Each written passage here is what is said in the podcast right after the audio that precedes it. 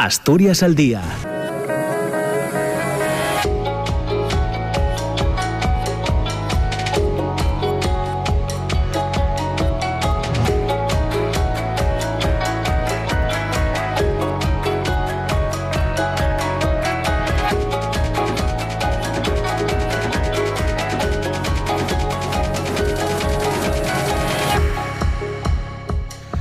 ¿qué tal? ¿Cómo está? Muy buenos días. Son las 9 de la mañana y dos minutos. Comienza Asturias al día en la radio pública en este lunes 12 de, diciembre.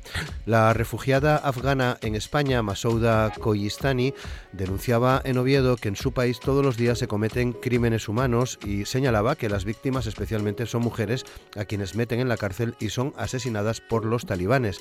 Así lo declaraba con motivo de su presencia en la Junta General del Principado para celebrar eh, el acto por el Día de los Derechos Humanos en el que intervino junto a la tesorera de Amnistía Internacional en Asturias, Marta Corral, y el presidente del Parlamento asturiano, el presidente de la Junta, Marcelino Marcos eh, Líndez. Con motivo del Día Internacional de los Derechos Humanos y de la mano de la Agencia Asturiana de Cooperación al Desarrollo, participaba también en Asturias las defensoras de derechos humanos Nazaria Tunsanik, eh, presidenta de la Asociación de Mujeres Indígenas Voz de la Resistencia, y Claudia García Giraldo, en representación de la colectiva de mujeres refugiadas, exiliadas y migradas y la plataforma Movilízate.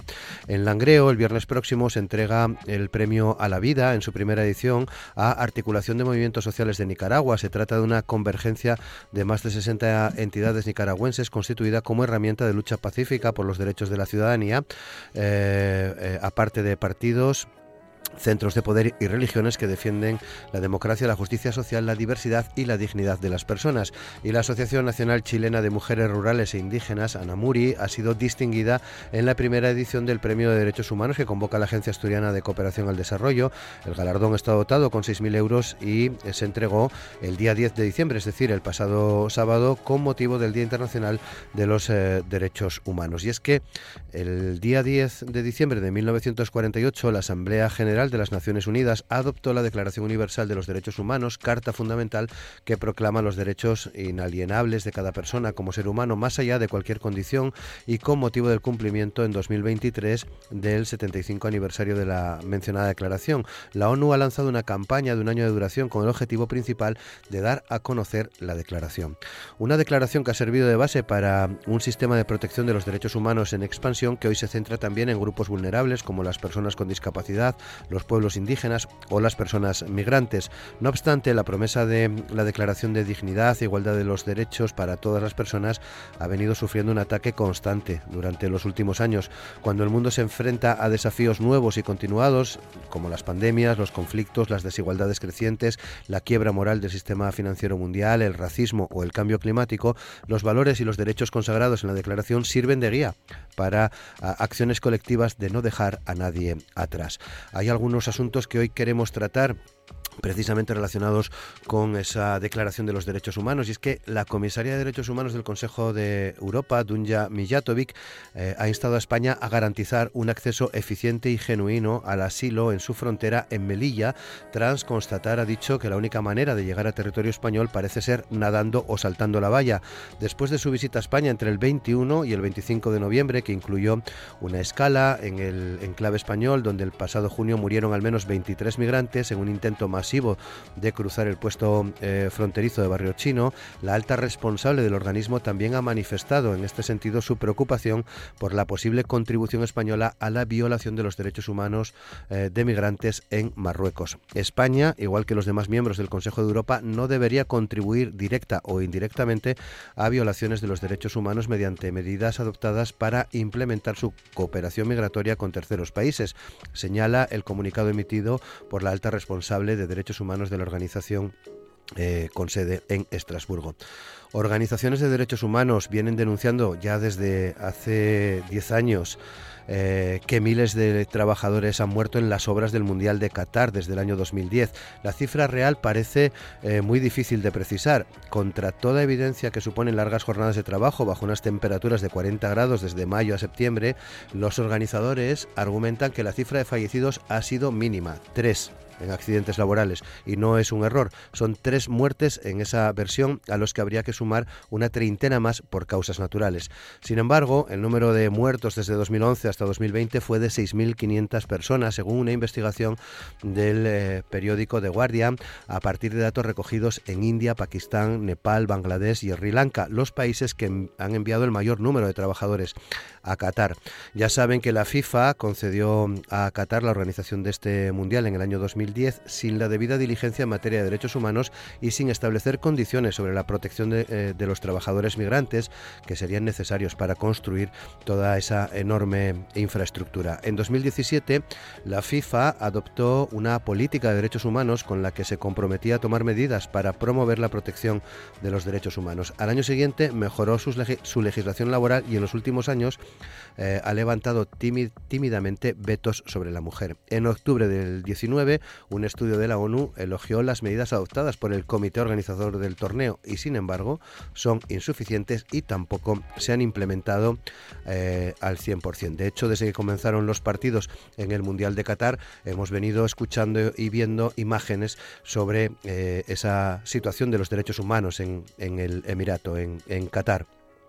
Otro, otro punto de referencia, el movimiento por los presos políticos saharauis ha pedido una vez más al ministro español de Asuntos Exteriores, Unión Europea y Cooperación, José Manuel Álvarez, no permitir que España contribuya a las violaciones de derechos humanos. En una carta dirigida al ministro de Exteriores, el movimiento por los presos políticos saharauis dice que España, en virtud de la Carta de Naciones Unidas, tiene una obligación con esos eh, presos y con toda la población saharaui por seguir siendo potencia eh, administradora de Yure del Eh, occidental. Son algunos de los, de los puntos calientes, si me permiten eh, la expresión, que tienen que ver con eh, la vulneración de los derechos humanos. Un asunto que queremos tratar hoy con Gonzalo Olmos, que como saben es presidente de Amnistía Internacional en Asturias, con Javier Rodríguez Vega, que es catedrático de Derecho Internacional Público en la Universidad de Oviedo, y con Pepe Fernández, presidente de Médicos del Mundo en Asturias. Con ellos tres hablamos hoy de derechos humanos.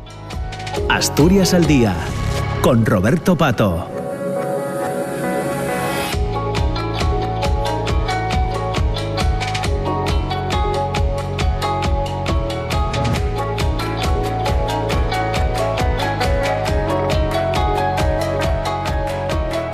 Amor Argüelles en el control de sonido. Saludamos a nuestros eh, invitados. En los estudios tenemos con nosotros a Pepe Fernández. ¿Qué tal, eh, ¿qué tal Pepe? ¿Cómo estás? Muy, muy buenos días. Hola, ¿qué tal? Muy buenos días. Muchas gracias por la invitación. No, gracias a ti, sobre todo por aceptarla y por visitarnos. Muchas gracias. Eh, Gonzalo Olmos, ¿qué tal Gonzalo? ¿Cómo estás? Muy buenos días. Hola Roberto, ¿qué tal? Buenos días para ti y para todos los oyentes. Muchas gracias también por estar con nosotros. Y Javier Vega, ¿qué tal Javier? ¿Cómo estás? Muy buenos días. Vamos a mejorar esa comunicación mientras comenzamos esta conversación sobre eh, los derechos eh, los derechos humanos. Eh, Gonzalo, una, una primera reflexión. ¿Cumplimos en España con los derechos humanos? bueno, se puede mirar en un sentido, digamos, comparativo o en un sentido también general, ¿no? En abstracto. Desde un punto de vista comparativo, vivimos en un país privilegiado si, si eh, lo ponemos a la luz ¿no? de las situaciones que se viven en otros países. En ese sentido tenemos que estar eh, razonablemente satisfechos y valorar lo conseguido pues tras muchos años. ¿no? Eh, en, ese, en este sentido, pues yo creo que no se puede tener un discurso totalmente negativo sobre la realidad que, nos rodea. ¿no? pero si lo miramos desde un punto de vista eh, digamos, eh, tomado separadamente y, analizando nuestra propia perspectiva, eh, este año 2022 ha sido un año preocupante. Y ha sido un año preocupante porque eh, se han producido algunas situaciones de, violaciones graves de derechos humanos ante las cuales los los poderes públicos, lejos de reaccionar de una manera, digamos, abordando el problema y apreciando qué ha llevado a este tipo de situaciones, pues lo hace de una manera que rehuye sus responsabilidades y trata de orillar eh, este tipo de situaciones. Hablo, por ejemplo, eh, en primer lugar, de lo que hemos visto con el escándalo del uso eh, de la tecnología de seguimiento e interceptación de comunicaciones Pegasus. Es un problema muy serio de derechos civiles y políticos. Hemos asistido que en lugar de una investigación a fondo sobre en qué medida, bajo qué autorizaciones y con qué clase de controles legales se ha utilizado ese tipo de tecnología, lo que hemos visto es una dinámica estrictamente defensiva e incluso de justificación del uso de esta clase de, tácticas, eh, justificación en sede parlamentaria, lo cual nos parece muy preocupante porque, eh, digamos, abona el terreno o eh, pretende justificar eh, que en determinado tipo de situaciones eh, no se eh, tenga por qué respetar ciertos controles elementales ¿no? sobre bajo qué circunstancias y qué tipo de autorizaciones judiciales se pueda realizar esta clase de interceptación de comunicaciones. Y el otro problema que, que apuntabas en tu, en tu exposición inicial, Roberto, el otro, la otra situación verdaderamente gravísima ¿no? de violación de derechos humanos es lo sucedido el 24 de junio en la valla de Melilla una situación que nos debe avergonzar como país. En primer lugar, eh, por una colaboración en policial entre el Estado español y el Reino de Marruecos, eh, donde lo importante no es, como parece decir el ministro, dónde murieron o dejaron de morir eh, este número tan importante de, personas ¿no? en, esta, en, este, en esta situación, en este incidente si murieron en territorio español o al otro lado de la valla. Lo importante es qué clase de colaboración y qué clase, en este caso, de, de práctica eh, de control en, de, una situación especialmente difícil como esa, lleva a eh, una actuación policial que provoca una estampida, que provoca eh, decenas de muertos en un número incierto que todavía no sabemos, y que además, en lugar de responder nuevamente pues con una investigación a fondo de lo sucedido y con una verdadera dación de cuentas, ¿no? Eh, y, puesta en marcha de las medidas para que una situación de esta naturaleza se vuelva a repetir, pues la respuesta de las autoridades es nuevamente estrictamente defensiva, viniendo a decir que no pasa nada, que la respuesta fue plenamente acorde a la legalidad, proporcionada, pues menuda clase de proporcionalidad eh, tenemos, ¿no? Cuando vemos imágenes que, espantan a cualquier persona mínimamente eh, decente. Precisamente hoy el Servicio Jesuita de Migraciones hablaba de, algo que, la comisaria eh, de Derechos Humanos del Consejo de Europa, Mijatovic, que también lo mencionabas, ha, señalado, ¿no? Cómo eh, en la práctica se está produciendo una auténtica imposibilidad para la solicitud de asilo o protección internacional en, en, frontera. eso está generando una situación de denegación práctica de este derecho y eso significa igualmente una vulneración grave de derechos humanos, sobre todo cuando muchas de esas personas provenientes de países como Eritrea, Afganistán, Sudán del Sur, de países del Sahel en conflicto, podrían perfectamente, eh, aunque haya que hacer lógicamente la investigación correspondiente, pero podrían, en un número no pequeño de casos, acogerse a la protección internacional que nos hemos comprometido como país a otorgar a las personas que huyen de la persecución en situaciones eh, de esta naturaleza. Eh, Javier, eh, ¿se cumplen los derechos humanos en España desde tu punto de vista? Hombre, se cumplen.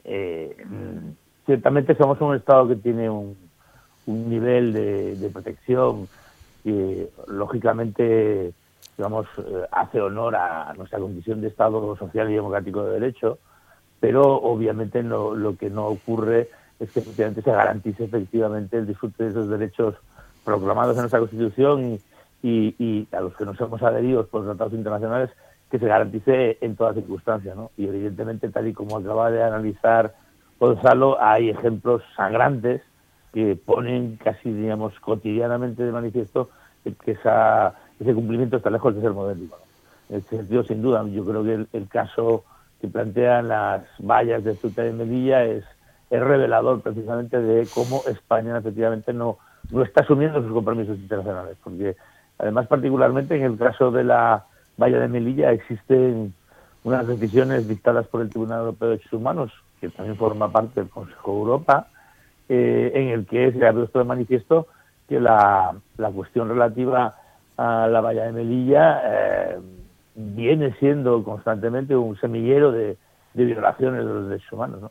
En aquella ocasión, sin embargo, me permito recordar, y hablo de la sentencia de, del 13 de febrero de 2020, eh, el, el, tribunal eh, estimó que España disponía de medios que para garantizar el cumplimiento de las obligaciones internacionales en materia de derechos humanos, y habló concretamente de la existencia de, de un, centro precisamente en la frontera en el que se permitía la digamos eh, solicitud de protecciones de, de solicitud de peticiones de protección internacional mm. esa fue un poco la condición sine qua non sobre la base de la cual el Tribunal Europeo de Derechos Humanos dictó una sentencia que a muchos sorprendió porque era bastante eh, digamos favorable a, a las leyes españolas. De hecho no condenó a España pese a la existencia de claros indicios de violaciones. Y, me pregunto yo cómo, por tanto, dos años después, sin embargo, se producen incidentes como los que reseñabais el pasado junio, en los que claramente se aprecia la, digamos, denegación sistemática del acceso a, la solicitud de protección internacional y la consecuente, por tanto, necesidad de que se reiteren constantemente estos asaltos a la valla que se zanjan, como además fue el caso, pues con una drástica, digamos, situación y con muertes que todavía hoy no conocemos con precisión. Eh, Pepe. Bien, vamos, poco más que decir. Yo sí diría de entrada que sí, que en España se, tenemos un país donde se cumplen los derechos humanos, dicho así de forma global. De hecho, eh, somos un país que tiene avances también cualitativos significativos en derechos individuales. Y bueno, pues hace poco tiempo en España se aprobó, por ejemplo, la ley de, que regula la, eutanasia, por poner un ejemplo, con independencia de otros derechos que afectan a cuestiones de libertad en la orientación sexual, etcétera, ¿no? Muchas cosas hay que hemos tenido progresos importantes, pero también tenemos la obligación de mirar dónde se producen las lagunas, dónde se producen las quiebras en el cumplimiento, en la efectividad del cumplimiento de, los derechos humanos. Y yo creo que eh, tanto Gonzalo como Javier pues han puesto los puntos donde, donde esto más, eh, más, más, más aparentemente y con más evidencia podemos notar. De todas maneras, yo creo que hoy día eh, estamos, por una parte, en España, si vemos la perspectiva de los derechos sociales, económicos y culturales, pues habrá que ir a ver pues dónde nos está fallando el acceso a un nivel de educación en condiciones y a qué minorías pueda estar esto afectando. Lo mismo desde el punto de vista de la sanidad para cumplir con ese criterio de universalidad y de equidad en el acceso, quienes están quedándose al margen de unas, de unas posibilidades de acceso, de acceso efectivo al, sistema sanitario público y lo mismo con relación a la, a la cultura. Pero yo ante todo eh, lo que quería era, estábamos hablando de la valla de Melilla.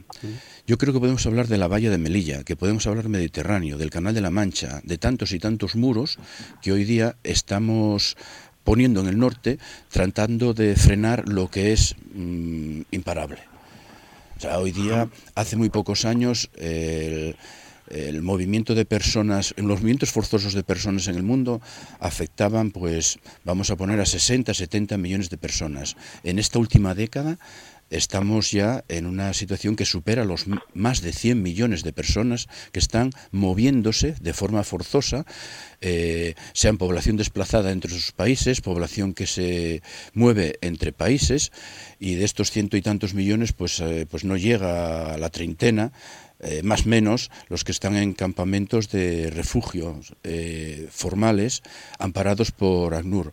El resto pues están en asentamientos diversos y están también en itinerarios migratorios. Eh, que son tortuosos, que son peligrosos, que son injustos, que, que, no respetan ningún tipo de derecho de las personas, que están sometidas a todo tipo de vulneración de derechos humanos en todo este itinerario. Pero yo quería señalar con esto también que hay que romper con algunos mitos. De esos más de 100 millones de personas, más del 80 y del 85% se mueven entre países del propio sur. Es decir, para encontrar un país entre los 10 primeros países de acogida a población migrante en el norte, encontramos solamente entre los 10 primeros países Alemania, que en estos últimos años pues ha acogido a un millón doscientos, un millón y medio de, personas aproximadamente, pero por ahí debajo tenemos que ir muy abajo en la escala para encontrar países del norte que sean países de recepción de estos movimientos. Toda la gente se está quedando bien en sus propios países o en países del sur. Eh, ¿A dónde voy con esto? Pues, pues a que Europa eh, norte, tenemos que tomar conciencia de que tenemos que establecer eh, flujos regulados, ágiles, eh, sometidos a la legalidad, por supuesto, pero que permitan eh, un flujo más abierto de las personas que se están moviendo por circunstancias diversas, ¿no? que pueden ser conflictos cruentos, violaciones de derechos humanos en sus países, el tema del cambio climático está provocando muchísimos movimientos forzosos de población y sobre todo, sobre todo, cuando eh, tenemos que aplicar el derecho de asilo o la, aceptar la condición de personas refugiadas. Yo creo que esto es, de verdad, es impostergable. O sea, esto sí que clama al cielo desde el punto de vista de los cumplimientos de los derechos humanos en nuestro, en nuestro país y en general en todos los países del norte y de Europa. Por más que se hagan declaraciones desde el Parlamento, que venga la Comisión de Derechos Humanos, yo creo que hace no tantas fechas en el Canal de la Mancha, pues fueron decenas de migrantes quienes murieron en el Mediterráneo, están quedándose, no sabemos cuántas personas, por cientos, por miles, y así sucesivamente, ¿no? O sea que yo, desde mi punto de vista, este es el principal tema.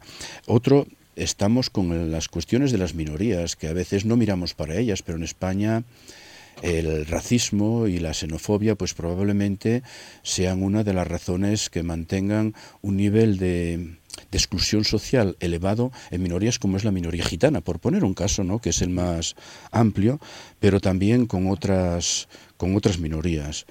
Y yo añadiría todo el esfuerzo que hay que hacer estructural, cultural, socialmente, legalmente, jurídicamente y en la práctica de los derechos económicos, sociales y culturales con la igualdad entre mujeres y hombres que nos está quedando y vemos expresiones las más cruentas y nos acordamos de ellas, pero yo creo que esta es una asignatura pendiente eh, de carácter universal, pero en particular también en nuestro país. Desde luego. Eh, quería volver a la, a la, valla de Melilla porque eh, la, la, Comisaría de Derechos Humanos eh, viene a España, pide que se garantice ese acceso eficiente y genuino, pero Javier, Gonzalo, Pepe, la Unión Europea debería de tomarse un poco más en serio toda esta, esta cuestión. somos frontera, Melilla es frontera también de Europa. Javier. Bueno, indudablemente. O sea, a Europa le corresponde, digamos, una parte alícuota en la responsabilidad acerca de lo que ocurre en la frontera. Eh, eh, existe, es más, un operativo europeo muy cuestionado, por cierto, en materia de respeto a los derechos humanos, que es Frontex, que es un organismo que tiene como presente cometido el velar por la seguridad de las fronteras exteriores europeas y en ese sentido, efectivamente, Europa es corresponsable de lo, de lo que acontece en Melilla, por mucho de que se trate de territorio español, ¿no? Lo que sí es verdad es que, bueno, también en este punto hay que decirlo, la Unión Europea no ha hecho todos sus deberes, ¿no? Ha, es verdad, realizado esfuerzos para garantizar el respeto, ha contribuido a través de labores obviamente de promoción y, de potenciación de los derechos humanos en muchos campos, y creo que hablaremos de alguno de ellos en el, en el curso de esta tertulia, pero es verdad que efectivamente falta, digamos, un, una implicación más, más directa de, la Unión Europea en este proceso porque naturalmente no le puede resultar en absoluto ajeno. Mm. Gonzalo. Sí, la verdad es que eh, en este caso eh, hay que distinguir la, doble realidad eh, de, los flujos migratorios, ¿no? Por una parte, el hecho de que hay unos flujos migratorios vinculados a la búsqueda de unas condiciones materiales mejor y ayuda a la, a la familia y a las, y a las personas, Naturalmente esas personas eh, que, lo hacen por motivos básicamente económicos, eh, pues eh, no son personas desprovistas de derechos, ni mucho menos, ¿no? tienen que tener, un, en este caso, cualquier clase de normativa sobre extranjería, debe respetar unos, principios básicos sobre la posibilidad, en este caso, de recurrir a las distintas resoluciones, sobre en qué circunstancias pueden ser o no eh, expulsados o devueltos, si pueden ser o no eh, sometidos a alguna clase de internamiento previamente a esta expulsión, y luego la paradoja que se produce en sociedades occidentales necesitadas muchas veces de eh, mano de obra, de regeneración demográfica, donde sin embargo el discurso antiinmigratorio pues prende en este caso con gran facilidad, ¿no? A pesar de que luego las consecuencias paradójicamente sean eh, negativas para esa propia sociedad. El ejemplo eh, paradigmático, eh, aunque se podría citar otros, es el del, Reino Unido, ¿no? que digamos a caballo de ese discurso receloso con la inmigración en el contexto de la salida del Reino Unido de la Unión Europea, eh, pues ahora se ve con verdaderas dificultades para cubrir eh, según qué tipo de puestos de trabajo. Eh, la realidad es que una, un reequilibrio poblacional que de una manera digamos sostenida y, pautada en el tiempo pues pueda dar lugar a, una mayor presencia de flujos migratorios parece algo que a nadie se le escapa como una consecuencia lógica ¿no? de, de de la situación actual eh, de la evolución demográfica de nuestro continente en comparación con otros países. Eh, la realidad de la población eh, extranjera es que muchas veces hay situaciones de vulnerabilidad y situaciones, en este caso, de, de, precariedad personal y de indefensión incluso, ¿no? Ante la propia administración. yo creo que, que hay que abordarlo una perspectiva más humana y más garantista. Y después, por otro lado, la realidad de la crisis de refugio. Eh, el sistema de protección internacional en nuestro país experimenta muchísimos problemas eh, a la hora de dar atención a, las personas que piden esa protección internacional y que eh, tardan vamos pasan un verdadero calvario hasta que se obtiene esa protección hasta que puedan pueden seguidamente a la atención del asilo de la protección subsidiaria pues eh, desarrollar su vida en España, empezar a formarse, incorporarse al mercado laboral, eh, contar con unos mínimos medios. Eh, hay una verdadera fatiga del sistema porque hay recursos insuficientes ante una realidad que es preocupante, que es el incremento de determinado tipo de conflictos en nuestra, en nuestra zona de, influencia y no solamente el conflicto en Ucrania, ¿no? sino también en, en, la zona del Sahel, por poner un caso cada vez más intenso, o en determinados países de Latinoamérica, que son países emisores eh, de personas que solicitan la protección internacional. Y eh, lo cierto es que eh, nuestro país no está a la altura de los compromisos asumidos en materia de asilo y, refugio. No debemos, no debemos olvidar que España ha sido un país tanto de migrantes históricamente a lo largo del siglo XX como de refugiados y asilados políticos. Eh, debemos hacer honor a nuestra propia historia en este sentido eh, y, y, demostrar un compromiso solidario y además, lo que es más importante, un pleno cumplimiento de las obligaciones internacionales que hemos asumido. Y, eh, por supuesto, sin hacer discriminación por el origen. Naturalmente que el conjunto de Europa ha hecho un esfuerzo muy grande acogiendo a la población ucraniana que ha, ha salido casi en cuestión de semanas, ¿no? al inicio del conflicto de su país y yo creo que es algo eh, por, lo general de lo que nos debemos felicitar. Pero ese tipo de, compromiso no debería ser menos eh, ante las personas que viven de, los conflictos eh, cada vez más agitados en países como Burkina Faso, como Mali, como la República Democrática del Congo, como Eritrea, como Sudán del Sur, a las personas que recorren medio mundo prácticamente en una verdadera odisea, ¿no? desde países como Afganistán eh, para tratar de obtener refugio y que son a veces tratados como verdaderos parias en las fronteras de Europa. Algo que realmente debe llamarnos a una, a una reflexión sobre las dobles varas de medir y sobre la necesidad, en este caso, pues de, de como decíamos, hacer honor a nuestras a las obligaciones asumidas y en este caso a la Convención sobre el Estatuto del Refugiado de Ginebra de 1951 de la que este país es parte. Pepe. Sí, bueno, nada, muy poco que añadir a lo que ha dicho ahora mismo Gonzalo, que comparto completamente. No podemos consentir, no se puede tolerar lo de la valla de Melilla, ni lo de la valla de Melilla ni lo que está ocurriendo en el Mediterráneo. Eh, no se puede tratar a la gente como cosas, como animales o, o, peor. No se puede. Son personas eh, y por lo tanto merecen un trato como personas. El sustrato racista que hay debajo de todo esto es bastante evidente. Gonzalo lo acaba de comentar. El trato diferencial que tenemos a una situación como la que se produce en Ucrania, que no es tan diferente a las que se están produciendo en cualquiera de los países que él ha mencionado. Y sin embargo, el trato tan diferencial que tenemos a la población ucraniana con, en España ahora mismo con este otros, estos otros grupos de población. Yo creo que ahí hay un sustrato sencillamente de racismo y tenemos que hacérnoslo mirar de forma muy seria y meditada.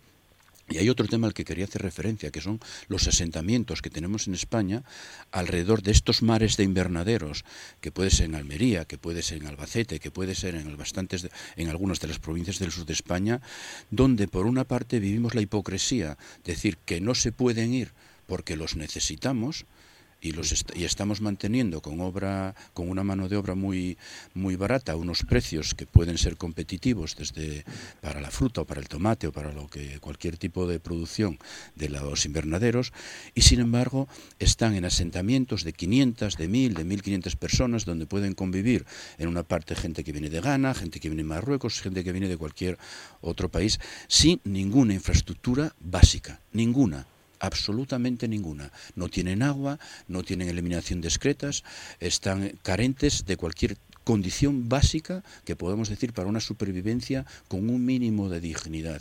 Solamente se acuerdan de, de, esta, de estos asentamientos cuando, por ejemplo, se produce un incendio accidental o provocado en uno de ellos y hay eh, pues una una desbandada de personas que hay que realojar de alguna forma nuevamente. Pero esto que se está manteniendo por años y por décadas bajo un manto de hipocresía tremendo. O sea, se sabe que no podemos prescindir de esta mano de obra, pero a la vez no les facilitamos las mínimas condiciones y llevan tres y cuatro y cinco años en España. No estamos hablando de gente que venga y que se va son gente que sí, vale, serán temporeros desde el punto de vista del tiempo de ocupación, pero no lo son desde el punto de vista del tiempo de permanencia en España. Muy bien, bueno, 9 y 33. Sí, sí. Robert, Roberto, adelante, adelante. Si me permites. Sí, por supuesto. Sin perjuicio de lo que han expresado y que obviamente comparto tanto Gonzalo como Pepe, a mí sí me gustaría volver sobre la cuestión, digamos, que apuntabas al comienzo de esta segunda ronda en relación con el tema de la Unión Europea. Eh, quiero destacar, no obstante, y, y, como yo además quiero llamar un poco la atención sobre la cuestión, mencionaba el término y creo que es importante cuando hablamos de la Unión Europea, Gonzalo, de solidaridad, ¿no? En el tema obviamente de la solidaridad hay que recordar que existe precisamente una cuestión pendiente y que además constituye el centro de, de la parálisis que está experimentando la elaboración del, del famoso Pacto Europeo sobre la Migración y el Asilo, que se lanzara hace dos años por parte de la Comisión Europea. Y tiene que ver precisamente con la definición de las responsabilidades eh, que competen al conjunto de los Estados miembros de la Unión Europea en relación con esa cuestión. Es indudable, como han destacado en sus intervenciones Gonzalo y Pepe, que efectivamente en España se están produciendo graves violaciones de los derechos humanos que afectan fundamentalmente a los a los migrantes que tratan de acceder al territorio español, ¿no? Pero Conviene recordarlo que este fenómeno, que también se reproduce en el caso de Grecia o en el caso de Italia, eh, no es desde luego, digamos, sufrido, por poner un término, puede parecer un poco excesivo, pero que no es desde luego experimentado por tres estados de la Unión Europea, ¿no? Y en ese sentido hay que decirlo que en tanto que son estos estados los que tienen que soportar, eh, digamos, la presión migratoria en las fronteras exteriores, eh, son estados que reclaman, yo creo que con razón, el que obviamente la Unión Europea realice unos desembolsos y facilite unas medidas de apoyo que obviamente tienen que corresponderse con este esfuerzo especial y esta responsabilidad especial que corresponde en relación con esa gestión que todos deseamos sea lo más eh, limpia y desde luego lo más, eh, digamos, humanitaria posible de las fronteras, ¿no? Y, y, en este tema hay que decirlo, no se han producido avances. Los estados que conforman lo que podemos llamar la línea del frente, los estados del, del Mediterráneo, del sur del Mediterráneo, en este, perdón, del, Mediterráneo, eh, no, no han encontrado hasta ahora, desde luego, el apoyo ni la atención por parte del resto de los Estados miembros de la Unión Europea. ¿no? La definición, por tanto, de mecanismos de solidaridad que permitan que efectivamente estas violaciones no se produzcan, pero sobre la base de que se pueda, digamos, facilitar pues, la mejora de las infraestructuras, de los servicios de atención a los migrantes y a los peticionarios de asilo, yo creo que es una cuestión que está pendiente y en la que, lógicamente, yo creo que el esfuerzo de la Unión Europea tiene que reforzarse para precisamente evitar el que se produzcan estas situaciones. Yo creo que en honor a la verdad debemos asumir que la desigualdad de las cargas que por hoy plantea la gestión de los flujos migratorios requiere obviamente una visión, desde luego, más, más eh, eh, desenvuelta por parte de la Unión Europea y desde luego una contribución que tiene que ser fundamentalmente eh, en el ámbito económico y, por la que ya digo vienen clamando obviamente los estados del sur de la Unión Europea. Muy bien. Bueno, 9 y 37. Eh, está claro que pesa más el fútbol que los derechos humanos, Pepe. sí, bueno, eh, vamos a ver, lo del fútbol no tiene, no, no, tiene nombre de la FIFA, no de ahora, sino de históricamente, y se mueven por intereses completamente monetarios, negocios. yo creo que son instituciones transversalmente corrompidas y que tienen muy poco arreglo ni ahora, ni lo tenían, ni lo tendrán. Entonces, bueno, no hay que extrañarse tanto de la FIFA y del fútbol o del mundo del fútbol como de lo que subyace también desde otro punto de vista también de, lavado de cara a sistemas, a regímenes feudales eh, en el mundo de hoy a costa de un fenómeno mundial. Eh, yo soy futbolero, ¿no? claro, y muchísima gente lo es. Eh, nos fijamos en el en, el balón, en el fútbol, en los futbolistas, en los equipos, pero realmente el papel que está cumpliendo es, es lamentable lamentable en la medida en que, bueno, ya hemos visto ahora mismo el escándalo que está estallando en pleno Parlamento Europeo, eh, donde hay gente que sale de casa con bolsas de dinero que le han llegado por hablar bien de Qatar y por decir el, efecto en los derechos humanos y en la mejora de Qatar que va a tener el, el haberse celebrado o el estar celebrándose allí el Mundial. Lo que comentabas en la introducción de las miles de personas que han muerto desde el año en el que se hizo efectiva la, la concesión de la celebración del Mundial en la construcción de, de los estadios y demás, es un elemento que de verdad no sé cómo es posible que se pueda consentir, que se pueda tolerar y que se vaya a dejar morir oculto ahí, cuando en realidad han sido miles los cadáveres de personas que habían ido a trabajar a Qatar y que han sido devueltas a sus países en féretros. Eso por una parte. Y de la otra está la violación de los derechos básicos laborales y derechos básicos de supervivencia, de condiciones básicas de vida, a la que se ha visto sometida toda el contingente de población migrante que ha ido por, por tanto a trabajar de forma directa como indirecta en otro tipo de servicios a Qatar durante este tiempo. Yo solamente tengo una palabra, es que es lamentable, sencillamente lamentable lo que está ocurriendo con estos fenómenos. Javier.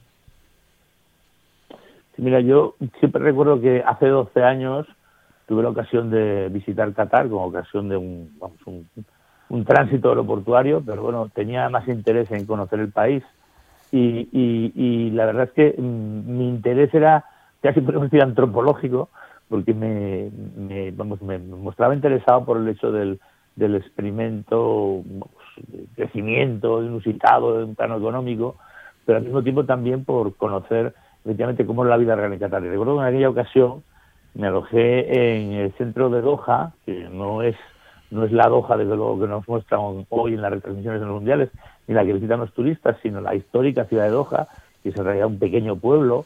Eh, eh, y allí, por ejemplo, pude comprobar efectivamente la segregación que se experimentaba entre la población, en ese momento ya escasa en el pueblo, la población autóctona, y lo que era el conjunto de la población migrante, ¿no? que, que residía allí en, en unas condiciones bastante aceptables, sobre todo si tenemos en cuenta que había otra imagen que era, a mí me pareció aterradora, en el momento tanto de despegar como de, como de tomar tierra, como era el hecho de la, los, las eh, cientos y cientos eh, de, metros eh, en los que se hacinaban precisamente cabañas y, vamos infraviviendas en las que claramente estaba alojado lo que llamarían los alemanes los trabajadores invitados, ¿no? Era realmente dantesco porque prácticamente rememoraba precisamente a las instalaciones de un campo de concentración y se extendía a todo lo largo, no obviamente de la, de la ciudad del comercial, que es la que visitan los turistas, sino a lo largo del país.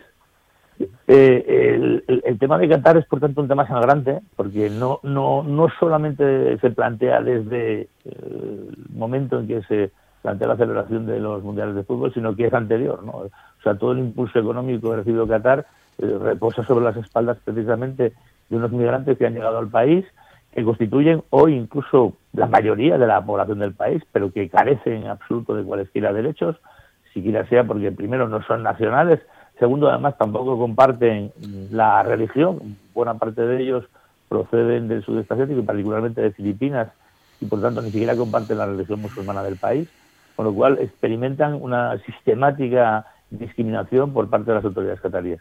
Si naturalmente a eso se suma el hecho de, de la celebración del Mundial de Fútbol, y incluso la, transmisión de una imagen de Qatar, bueno, lo vimos en ocasión de los actos de inauguración del evento, ¿no?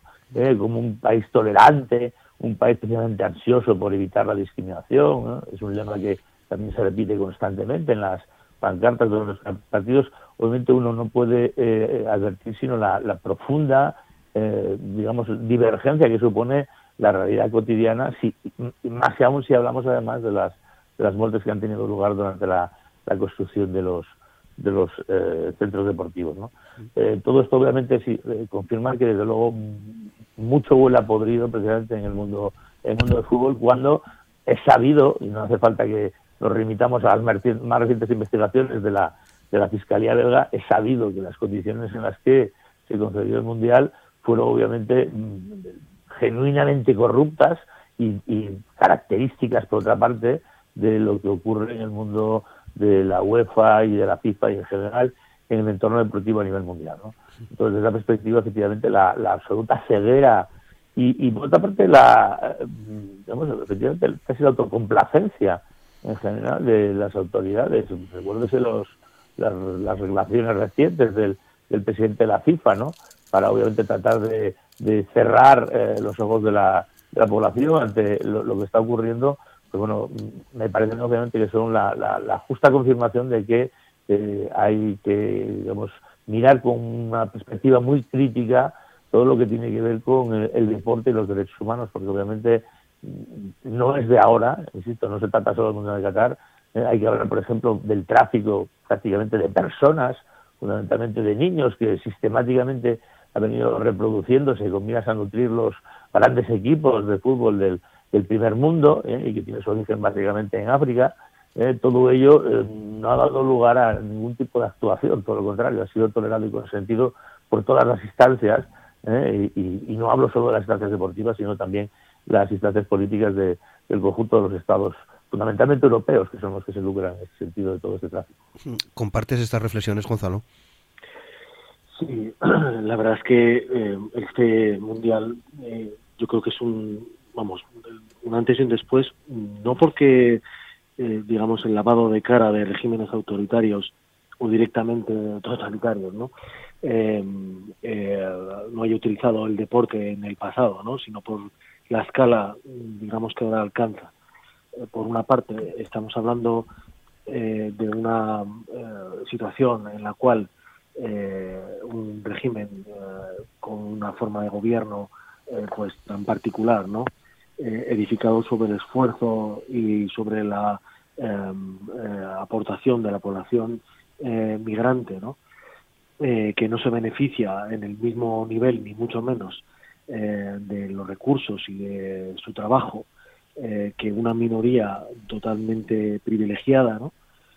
Eh, pues pretende en este caso hacer valer y poner su modelo social como un ejemplo a seguir para otros países.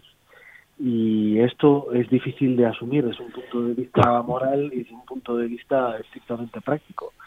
en, el diario The Guardian, que ha sido, como, como bien señalaba Roberto, eh, eh, muy valiente, ¿no? porque la influencia del dinero eh, de esta clase de, de, sistemas, ¿no? pues es, llega a los confines de la Tierra, ¿no? No solamente a las puertas del Parlamento Europeo, sino también en otros muchos ámbitos, pues el diario The Guardian, además de hacer este reportaje ¿no? sobre cómo cifraban 6.500 personas las que desde el inicio de la construcción de los estadios hasta eh, que el balón echó a rodar, eh, perdieron su vida eh, en distintas circunstancias, pero todas ellas con un vínculo con el esfuerzo de la construcción de los estadios en condiciones extremas. aparte de eso, The Guardian ha venido señalando en sus editoriales y a través de sus principales autores y columnistas como, como Barney Roney, eh, cómo estamos eh, no solamente hablando ya de lo que se ha venido a llamar el sport washing, ¿no? Estamos hablando de la demostración de cómo el poder militar y el dinero de un país como Qatar, que a pesar de su reducido tamaño y su reducida población, pues es un país muy poderoso en ambos ámbitos, pues ya es capaz de, exhibirse eh, de una manera eh, descarnada y además menospreciar cualquier clase de crítica eh, yo creo que hay que poner pie en pared. Es decir, eh, no podemos admitir personal y colectivamente esta clase dialéctica, esa clase de discurso que, que se nos plantea y que debemos y que se nos plantea que debemos asumir como, como algo dentro de una escala de, de progreso eh, de, un país, algo que debemos asumir eh, pacíficamente, ¿no? Eh, incluso cada vez que hay una crítica, el presidente de la, de la FIFA, el señor Infantino, ¿no? Habla de la hipocresía del Occidente, etcétera. Bueno, pues naturalmente, si hubiéramos tenido una actitud más severa cuando en el año 2018 Rusia también practicó un lavado de cara deportivo, ¿no? Un sport washing evidente con el mundial anterior, quizá no estaríamos hablando de la misma situación que se vive en el este de Europa en este momento. Eh, quizá si el conjunto de la comunidad internacional fuese eh, pues eh, más severo y, más firme a la hora de decirle a determinado tipo de regímenes que participan en conflictos y alimentan conflictos en medio mundo que basta ya, que no vamos en este caso a bailar a ese son que nos quieren marcar, pues quizá conseguiríamos algo en ese sentido. Y yo creo que esto eh, eh, llama una reflexión personal eh, desde la posición de consumidores, de servidores de esta clase de eventos, porque de alguna manera ya nos interpela ¿no? por su grado de, agresividad y su grado, en este caso, de, intensidad en, el mensaje.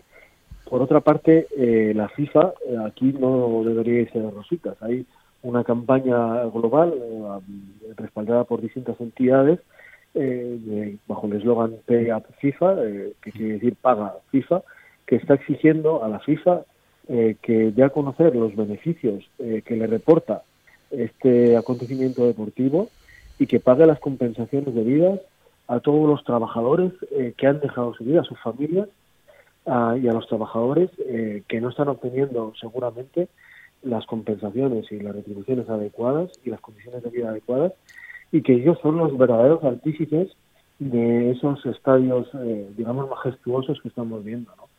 Eh, y no solamente los, los grandes arquitectos o el dinero procedente de los hidrocarburos que luego financia, ¿no? sino los trabajadores que dejaron su vida con temperaturas de 45 50 grados al sol y que eh, en este caso ese es el legado del, del mundial, ¿no? la vida que se han dejado eh, en este caso para un eh, espectáculo eh, que lejos de ser algo motivador, pues a mí me parece preocupante por las consecuencias y la carga de profundidad que, lleva con él. Bueno, otro asunto que quería eh, plantearos en el programa, estamos ya en las 9 y 48 minutos, eh, tiene que ver con un territorio que, conocéis muy bien los tres, que es el, que es el Sáhara. Pepe, eh, mencionábamos al inicio esa, esa carta del movimiento por los presos políticos saharauis que pide una vez más a, a nuestro país, al, al, ministro de Asuntos Exteriores, que no contribuyamos a la violación de los derechos humanos mientras pues centenares, miles de personas siguen viviendo en, en campos de refugiados en el desierto, a unas temperaturas, como acaba de decir Gonzalo también, superiores a los 40 grados.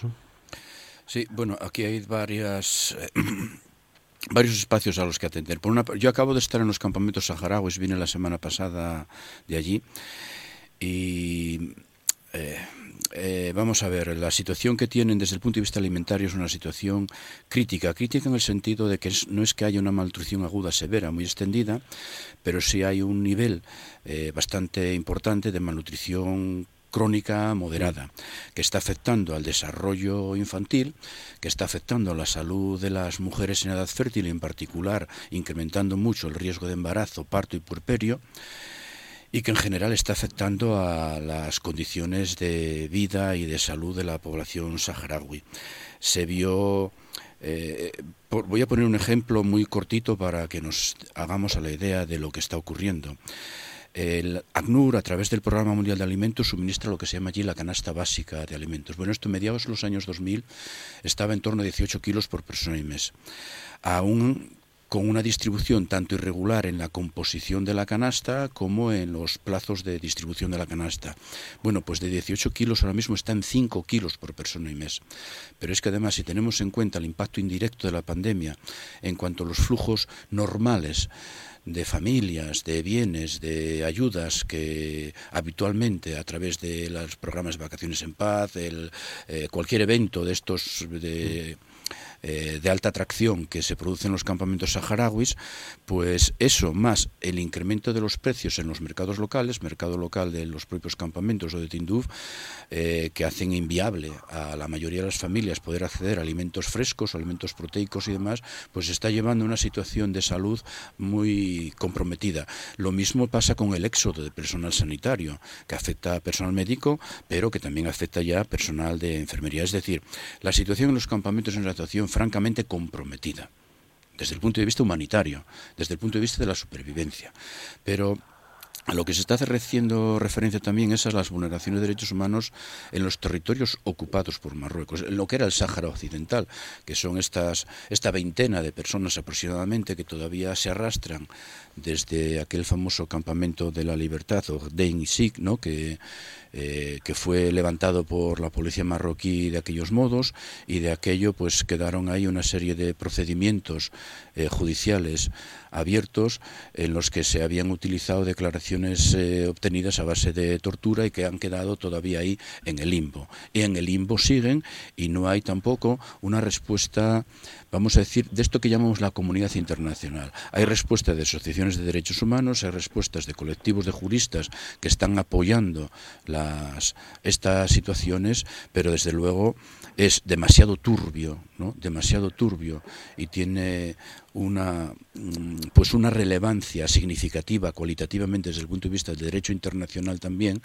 y creo que es realmente lamentable este nivel, vuelvo a repetir la palabra, de hipocresía o de esta realpolitik de los gobiernos cuando median pues aspectos de derechos humanos muy, muy importantes, muy significativos y muy dramáticos para muchas personas. Javier.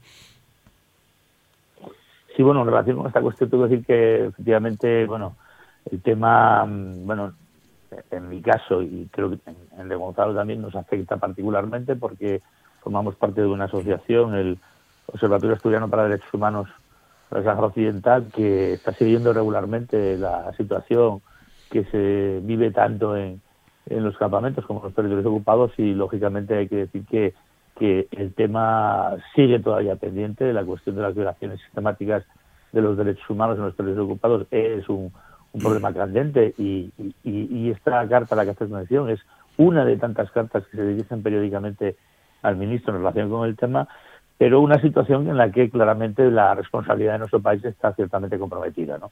Y, obviamente a nadie se le escapa que la situación, lejos de, resolverse, ha tendido a enconarse en los últimos tiempos a raíz de una decisión política bien conocida, como es eh, el famoso eh, giro en la posición española en relación con el Sáhara, eh, el intento por sencillamente reforzar y eh, y, fortalecer las pretensiones marroquíes en relación con el territorio. Para mí los, los hechos que arrancan de la famosa carta de Pedro Sánchez del, pasado 14 de marzo, pues bueno, son en realidad reveladores realmente de, la actitud, que en este caso es absolutamente, digamos, eh, eh, abandonista del, del, gobierno español en relación con la cuestión.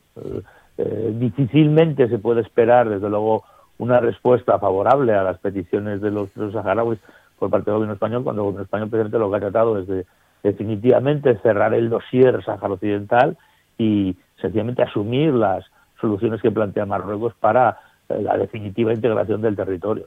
Eh, yo creo que eh, realmente el esperar que un gobierno que ha pactado con Marruecos precisamente una solución que trata de poner término precisamente al, al derecho del pueblo saharaui a la determinación, pues lógicamente es, es, una permanente eh, llamada de atención acerca de las violaciones sistemáticas de las que es responsable su Estado.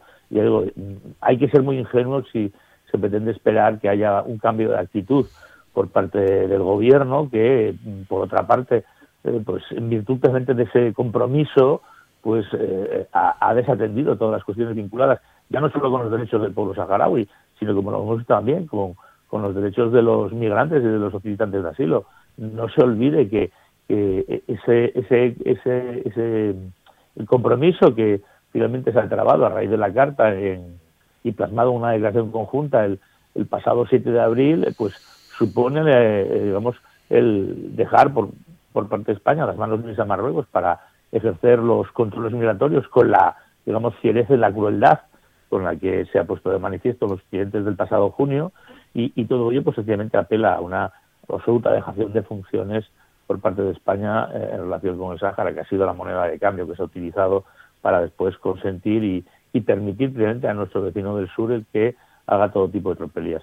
Por tanto, esa perspectiva hay que, ciertamente lamentar la situación, pero también al mismo tiempo yo creo que mm, no conviene ponerse eh, la venda en los ojos porque realmente de esta situación es, es responsable nuestro Estado y, y, y, la, y la posibilidad, obviamente, de que se produzca un cambio de rumbo y que se mejoren por consiguiente las condiciones de vida de, de la población saharaui no está desde luego en el horizonte de nuestro Estado. Gonzalo. Sí, en efecto, además del, del telón de fondo, ¿no? Del, de la situación del proceso de descolonización no culminado, ¿no? Del territorio no autónomo del Sahara Occidental, lo que lo que vemos es la, la situación eh, de una crisis de derechos humanos eh, permanente y con episodios eh, en los que se agrava. Eh, hay un, una denuncia continua ¿no? Eh, de cómo hay una persecución, hostigamiento y vulneración de, de derechos de todas las personas que, que, que representan al, a la población autóctona saharaui en los territorios eh, controlados por Marruecos. Esa situación eh, no se puede desatender porque ha alcanzado cotas de eh, gravedad y, eh, y, de intensidad pues auténticamente inaceptables eh, lo que se ha vivido estos últimos meses eh, en relación con el, caso, por ejemplo, de la activista Sultana Jaya, pues es paradigmático. Una eh, persona continuamente sometida a agresiones, tanto ella como su familia, incluso agresiones de contenido sexual eh, por parte de los miembros de las fuerzas de seguridad marroquíes en su propia casa. Eh, simplemente por el hecho de defender los derechos del pueblo saharaui, pues es algo que, que, debe motivar una reacción de la comunidad internacional y también, desde luego, de España. Más luego, un contexto eh, de discriminación permanente a la población autóctona en su propio eh, país, eh, eh, contraviniendo, en este caso, pues cualquier clase de obligación propia de la potencia ocupante y además en un contexto que, que yo me atrevo a definir abiertamente de apartheid hacia la propia población saharaui, ¿no? En, en su propio en su propio territorio y que eh, más allá, eh, desde luego, de la necesaria solución de esta de esta controversia y de este conflicto que sigue abierto y que aunque sean de baja intensidad recordemos que hay hostilidades entre el Frente Polisario y Marruecos eh, desde hace casi dos años ya eh, aunque sean aunque no tengan una, intensidad digamos notable no eh, pues yo creo que hay que abordar la situación de derechos humanos en los territorios del Sáhara Occidental y eh, en este caso pues la, el papel de la MINURSO, el papel de la comunidad internacional debería ser mucho más incisivo en esta materia y España naturalmente que es, ha sido parte de la gestación de este problema eh, hasta el día de hoy pues no debe mirar hacia otro lado ¿no? Mm. Bueno, eh, tendréis que venir otro día para continuar hablando de este asunto porque rayamos ya a las 10 de la mañana, nos tenemos que despedir. Javier Vega, muchas gracias. Gracias. Eh, Gonzalo Olmos, muchas gracias. Muchas gracias, Roberto. Gracias a todos. Y Pepe Fernández, muchas gracias, Pepe. Muchísimas gracias a vosotros, Roberto. Muchas gracias. Y lo dicho, son casi las 10. Ya saben que mañana eh, estaremos de nuevo aquí en la radio pública, en RPA, con Asturias al Día, a partir de las 9. Les esperamos. Que tengan un feliz lunes. Muchas gracias.